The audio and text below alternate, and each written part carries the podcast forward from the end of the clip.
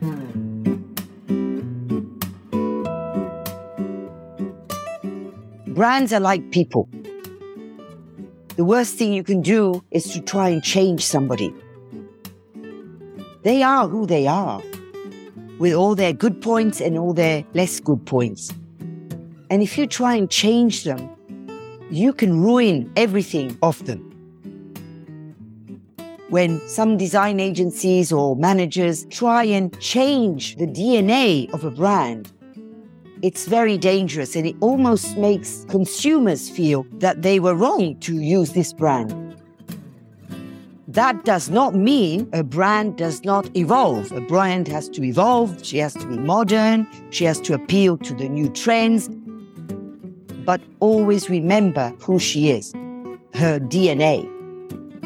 Because if a brand, like a person, tries to be somebody else, it just doesn't work. Oscar Wilde used to say, Be yourself, everybody else is taken. It's the same for a brand. Be yourself, the competitors are taken. Just be yourself.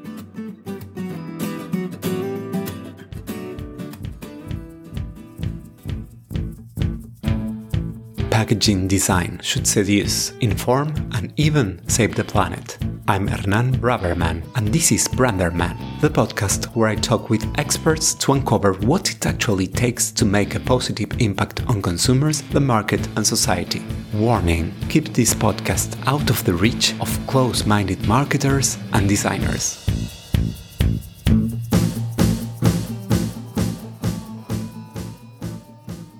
Before the interview, let me introduce my design agency. brands with purpose. Human, agile, honest brands that leave no one indifferent. Tridimage creates and revitalizes brands to imagine and shape the future. Tridimage, the branding and packaging design agency for bold brands. Today, I had the joy to speak with Sylvia Vitale Rotta, founder and CEO of Team Creatif Group, an international brand design agency with branches in the four corners of the globe.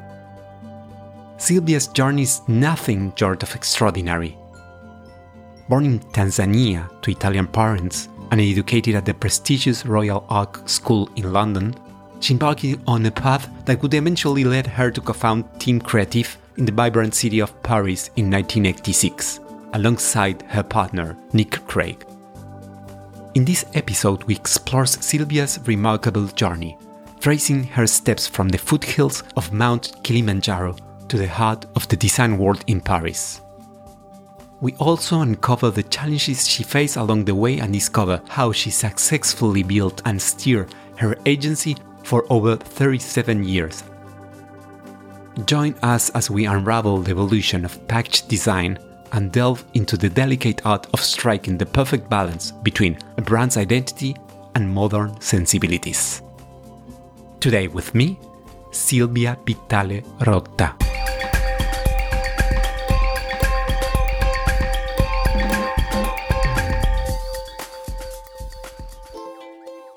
Each of us is a container of ideas, projects, and dreams.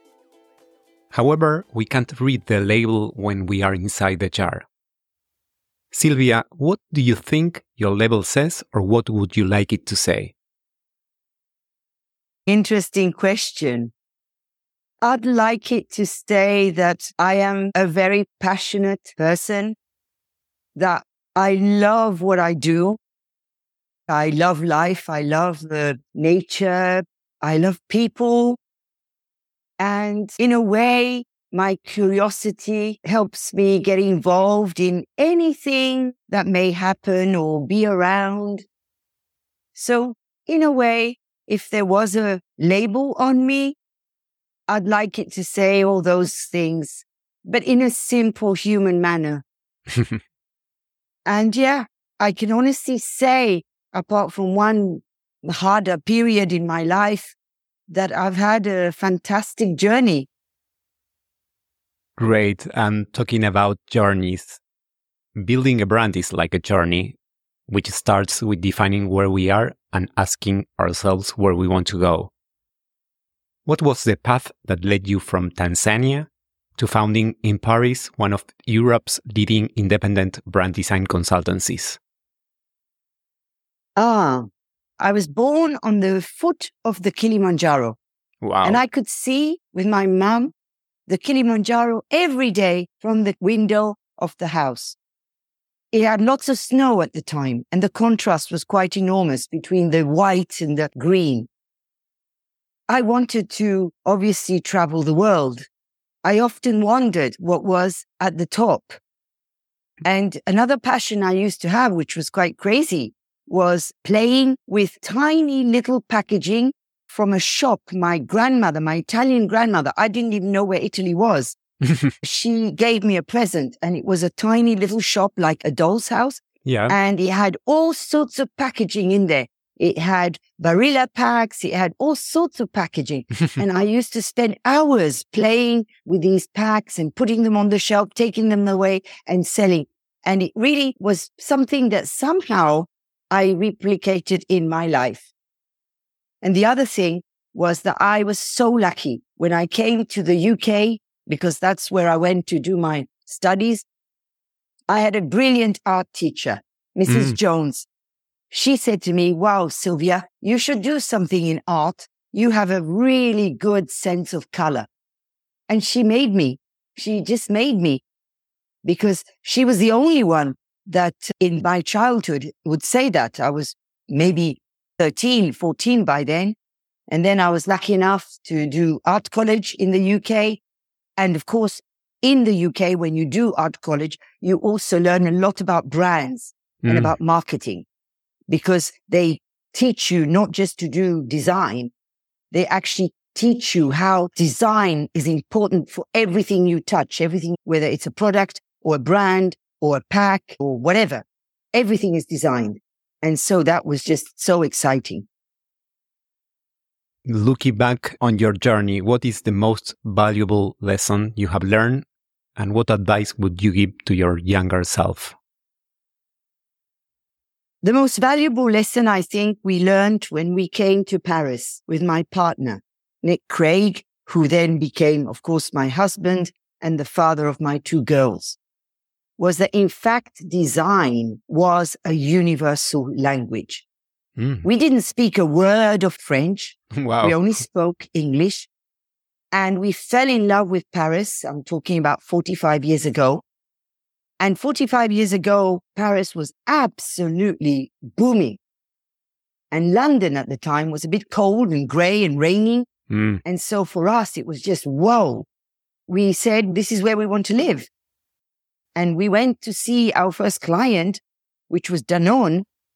We just said, we don't know how to speak French, but we have our portfolio. We are designers. Can we help you design branding? And they looked at us. Branding? What do you mean? And uh, packaging? They didn't even know. Because in those times, 45 years ago, people did not talk about branding or packaging in France. And then we created, of course, Team Creatif, the creative team, and we concentrated on food. Team Creatif has been in the industry, as you said, for a considerable amount of time. How have you seen the design landscape evolve over the years?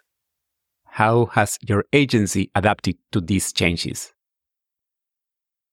Well, of course, at the beginning, 37 years ago, there was no computers. So everything we did, the calligraphy was by hand.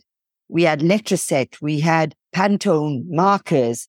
And of course, there was the strategic thinking, which at the time, obviously the competition was not the same. The brands were not so international. The spectrum of the shelves was less crowded and brands in a way had more honorability at the time. They had more character, a bit more personality. Everything was like done by hand. There was a real craftsmanship in what we presented Yeah. and things went slower, of course. The briefs were often given by top marketing people. You really designed to a purpose. You designed to a meaning to create distinctive assets for the brands. And then the computers arrived and that opened a whole new world. There was a vague of design that became a lot more trendy. So brands started pitching, asking three or four agencies to pitch. And sometimes a very trendy agency would win. And in fact, sometimes no distinctive assets were created for a brand. It was pretty. It looked good. It sold maybe. However, it didn't necessarily have the personality to really become top of mind in a consumer's mind. And then all of a sudden, people realized that just being fashionable or just being trendy in design, especially in packaging and branding, was not really an answer. If you could relive a moment in your life related to your career, what would it be? I think it would be an incredible day at Rio Airport, going on holiday, and the Mars group called us and announced that we were the chosen agency to work on all their pet care dog and cat ranges. Wow. and because we love animals and we have many cats and dogs, it was just like a dream come true. And then another big point was when uh, Ferrero told us that we were going to redo the Kinder Boy. And it was just like, whoa, this is magic. It took us two years to find a boy that would perform fantastically well throughout the world because it was tested yeah. simultaneously in eight countries and it had to have top results. Otherwise, Ferrero family would not change their boy. And that was another very strong moment. Yeah. nice. Sylvia, you have been the first woman in the world of graphic design to being appointed Knight of the Legion of Honor by the French Ministry of Foreign Affairs. What did it mean for you? Oh my goodness. That was an incredible moment because for sure, as a designer and as a creative person, you know how sometimes we don't have confidence because we're always doubting that what we're doing is good enough and people will like it and love it and everything. And here I was being honored by the French government. And what was even more amazing was my dad. He was in Italy. He was almost 104. Wow. And he thought his daughter was on Italian television. and that was just like for him, wow, my goodness. He was so proud because Italians love French people. And he was just so proud that the French government had recognized his daughter. It was a beautiful moment. Yeah, beautiful. Sylvia, what do you think of the designer you are when you look in the mirror? Ah, a designer that loves food, loves doing the best I can for a pot of yogurt. a bag of dry pet food or a packet of biscuits. Because to me, it's making a nicer, more beautiful world for consumers. Now I feel even more empowered because of the sustainability drive. Because as designers, we really have a role to play in sustainability. This is what I think is the role is how to help our clients do food that is even better for the consumers. In Africa, we work for the United Nations to give a brand to African smallholder farmers. Mm. And we've given them a brand called Terre Africa or Terre Ivoire or Terre Senegal, depending on the country that brand gives value to the products that the smallholder farmer is producing, which otherwise he would be selling in bulk at not even a quarter of the price. Yeah. So, you know, a big role, a big mission. If your agency were a landscape, what would it be and why? Ah, I think we would be a beautiful photography of either looking out to the sea with all the waves, because we're always in movement. The agency is always in movement. A beautiful sea, just with the horizon, with the blue sky, the sun and the water, with the waves moving, but not big waves, but lovely waves. And the other one would be overlooking a forest where there's trees, big ones, little ones, dark ones, light ones. All the mystery around the trees, which is a little bit what happens in a design agency where there's all sorts of briefs and complexity and problems to solve and people going here, there and everywhere. Just like walking through a forest and discovering things. So yeah, if that was a landscape, I think that's what we would be. Beautiful. Why are you proud of Team Creatif Independence? We've survived for 37 years. It's a long time for a design agency. We've managed to stay a family business. So if we want to spend three days on a client, we can. We don't have to always answer bottom line or financial issues. If we want to work longer with a creative team to try and find a better solution, we can. And maybe because I am a creative person, I don't really want somebody with offices, I don't know, in New York or wherever, telling me what I should do. And maybe being born in Africa, freedom, freedom is probably my biggest quest. We are a family. We fight, we argue, we sometimes are happy with each other, and therefore we belong to ourselves. So I hope, I just hope we can stay family business for as long as possible. Team Creatif has a global presence. In fact, a large part of your business is international. Can you talk about your agency experience in navigating cultural nuances in design? First of all, our agencies were born from beautiful human encounters and opportunities. So we didn't plan to be in Sao Paulo in Brazil. We went on holiday. We fell in love with the country. We fell in love with the people. And then when we got back home, Danone called us and said, we need a design agency to redo some brands in biscuits that we bought in Brazil. Can you come for a brief? And we have to go to Brazil for a week and do all the store checking. And that's how Team Creatif's Brazil started. And we've had a fantastic time and we celebrated 20 years of Team Creatif Brazil wow. two days ago. We sent over two French people that worked with us, one commercial person and one chief designer. And then all the rest were Brazilian. We have lots of Argentine people. I think we have a couple, one or two Ecuador, a couple of Mexicans, obviously Brazilians. It was fantastic melting pot. For Asia Pacific, same thing happened.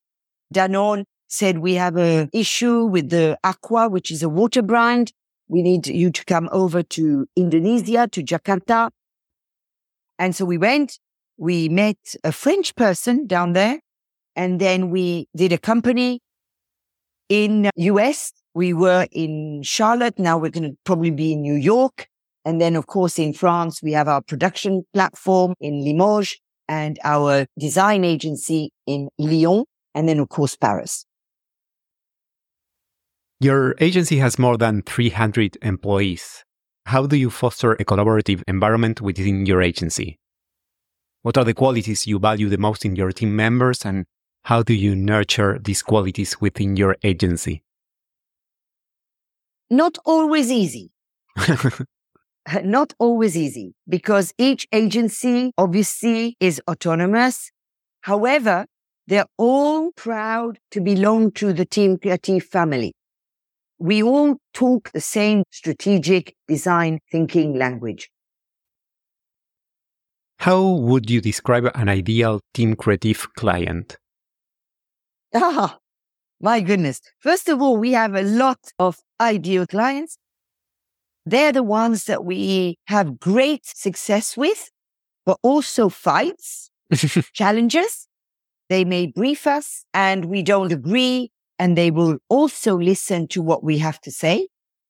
Everybody's respectful of everybody's role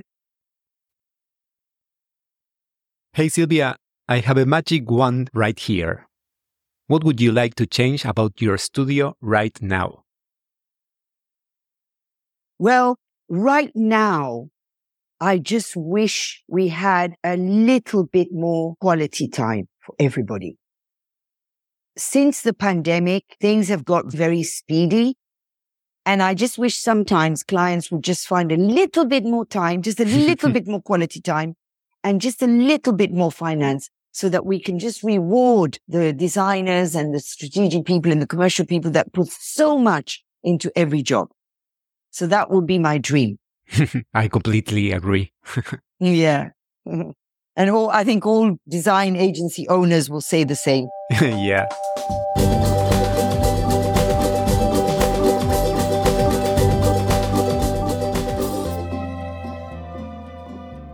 Brands are like people. The more you give them, the more they give back.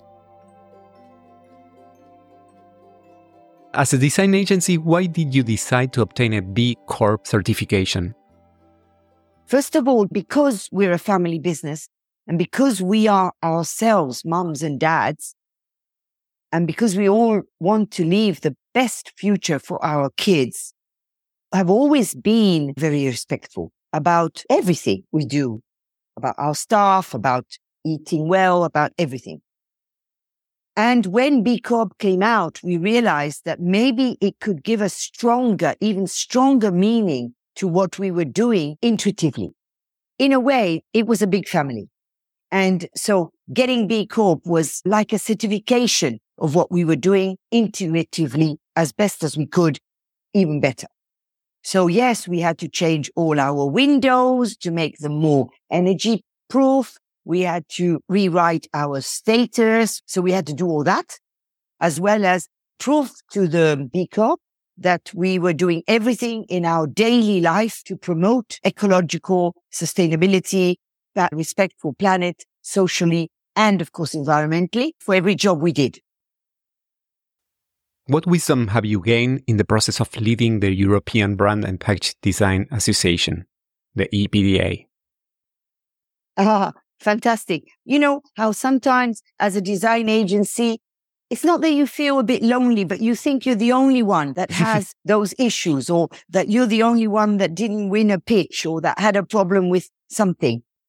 And in fact, by being the president, you realize that in fact we are all having the same challenges. And what I love is to be able to talk about them and maybe in our small way to bring some sort of wisdom or some sort of support to everybody. Because in fact, we are all a little bit very similar. And what's fantastic about the EPDA is that there is no feeling of competition. We're all there as people who love what they do and would love doing it the best we can and just want to support each other and talk about it and exchange and share. And what are your ambitions as president of the EPDA?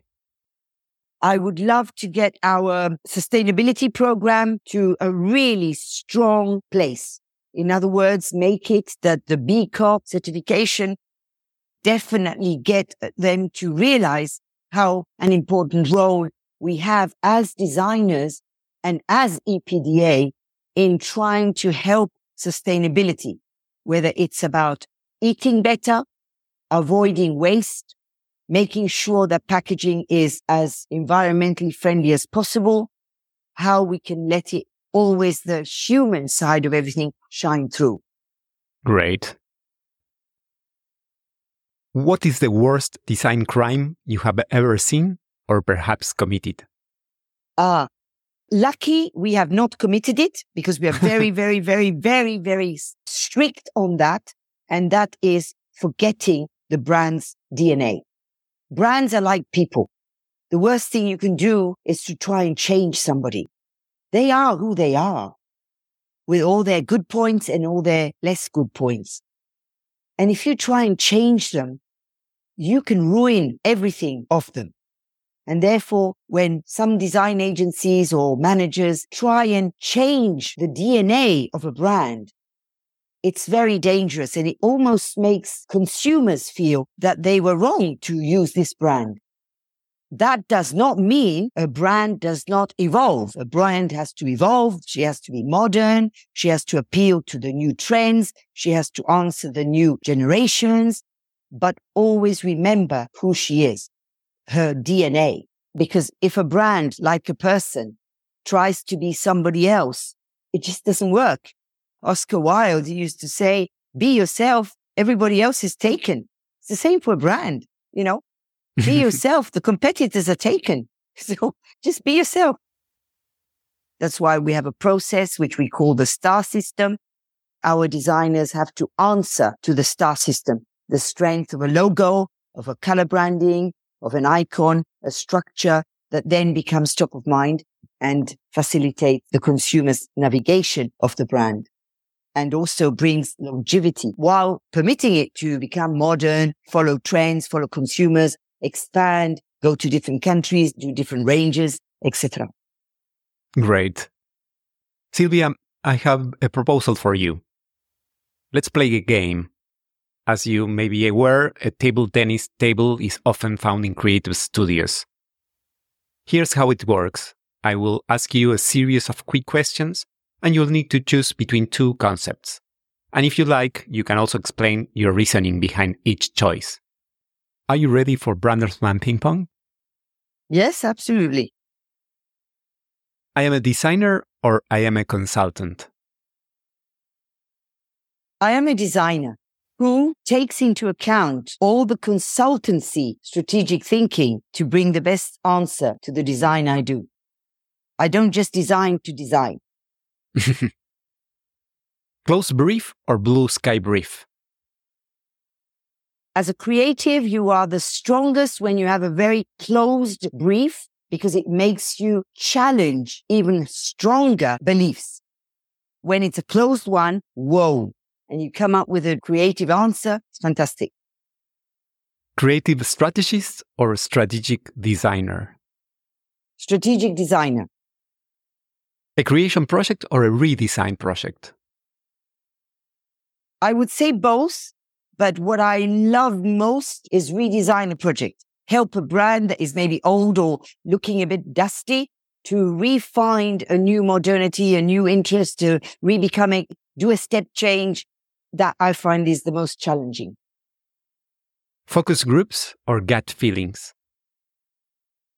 Before, I used to say gut feelings, intuition, and I still say that today, gut feeling and intuition, and then have a focus group and invariably your gut feeling and your intuition was right and the focus group makes it richer. Mass market or premium market? Mass market. I love doing mass market products because that's where you really do the best for the consumer. Big established brand or small emerging brand? Big established brands because they have the biggest footprint and they affect the most people's lives. Conceptualization or execution? Conceptualization. Label design or bottle design? The ideal is bottle and label because then you can really make both sustainable. However, if one had to really choose today because of sustainability, I would go for the bottle. Form follows function or form follow emotion? Form follows emotion because two products that look alike, you will always take the one that touches you emotionally the most Leaving designers or continuing to design all your life? Leading designers, because the ideas, the freshness, the craziness that some designers have today, also thanks to the technology or the digital technology of today, I love working with the young people and seeing their ideas. It makes me buzz. And then I love helping them go further strategically or client wise or commercially.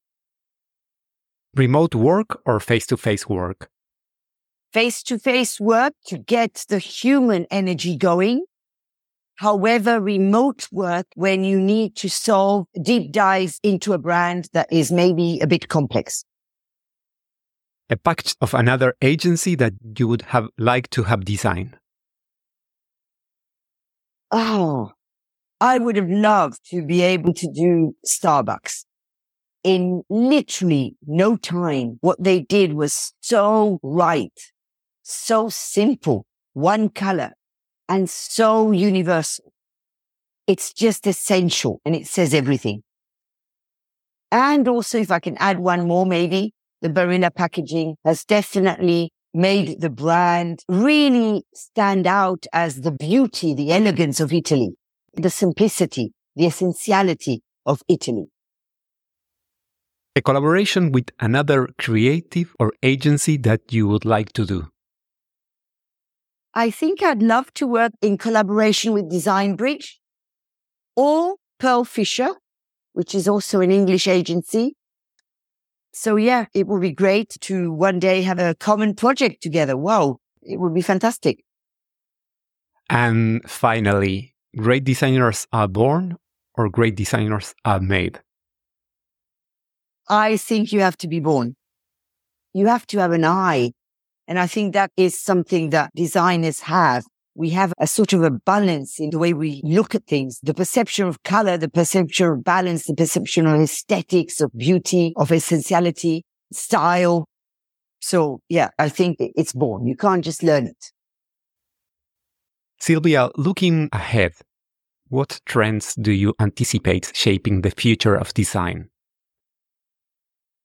I think the trends will be more and more back to basics, back to what the real truth of the brand, the positioning, what does the brand stand for? Who is it made for? What does it taste? What is the essence of the brand? And stop putting all the claims and all the text and all the flashes and all the stamps that clients always want to put on their products thinking that they will sell more or thinking the consumer will be more convinced. Slowly, we're getting to something a lot more cleaner, more direct, more impactful, more attractive, more simple. And hopefully we will get there quite quickly. Not easier because clients always over justify themselves on their products, always want to give too many reasons why to buy. In fact, the consumer wants to know one reason, just one. Is there anything on your radar that has the potential to revolutionize our industry? How do you imagine the term package design will evolve? Being right. Today, there's a lot of packaging out there that is not right. It's overdone or it's too big or it's too small or it's not convenient we are definitely having to being a lot more aware of what is right for that product, for that consumer, whether she buys it online or whether she buys it in a store. And also the fact of making sure that once she's used the product, she doesn't feel she's throwing more packaging out than what the product she used.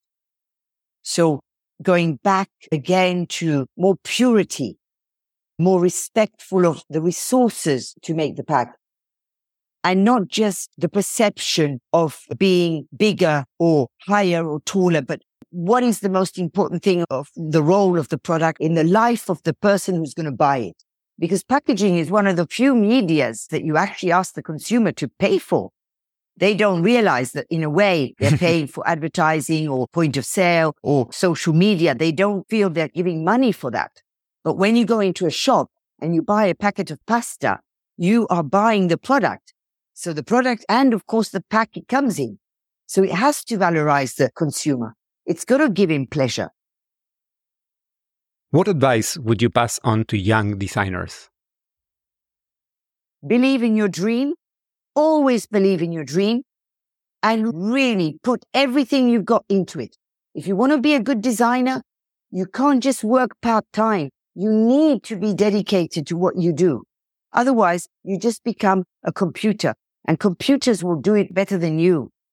Really be curious of what you have to do to solve the problem, to help the brand. Because don't forget, the more successful the brand is, the more people are going to have a job and the more people are going to be able to work and earn their living. We have an important role socially. And therefore, if you want to be a good designer, Give your profession the passion and the time that you need to give it. Don't just think it's a passing by job. C'est pas possible. It's not possible. It needs a lot of commitment and always pushing yourself to be more innovative, stronger solution. You can't just do normal things. You have to go the extra mile. The more you do it when you're younger, the more you'll have a great job as you get older. What is the most important thing on your to do list for your professional life? What is your next adventure? Ah, really try and make a success of Team Creatif USA. I'd love to be able to say that we have an agency in the US serving our big clients as successful as the one we have in Paris and the one we have in Latin America and the one we have in Asia. Yeah, I think it would be good to be accepted in the US for who we are, French origin, bringing a, maybe a different look, but really conquering this incredible American market. And I would love to make everybody that works in the company really proud and be able to compensate them as much as I would love to do. But maybe that's my Italian side coming out, wanting to protect them, wanting to give them the very best they can have. La mama. exactly, la mama, as you say, the caring, the protecting, way beyond the business itself. It's more than that. Sylvia, your journey as an entrepreneur and design visionary has been both inspiring and informative.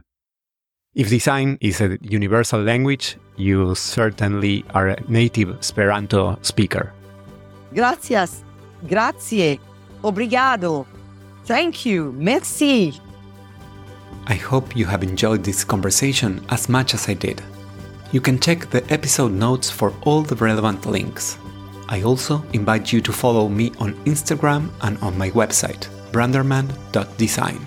Follow the podcast in your favorite app so you don't miss the next episode of Branderman, the podcast where we try to uncover how to make a positive impact on consumers, the market, and society through package design.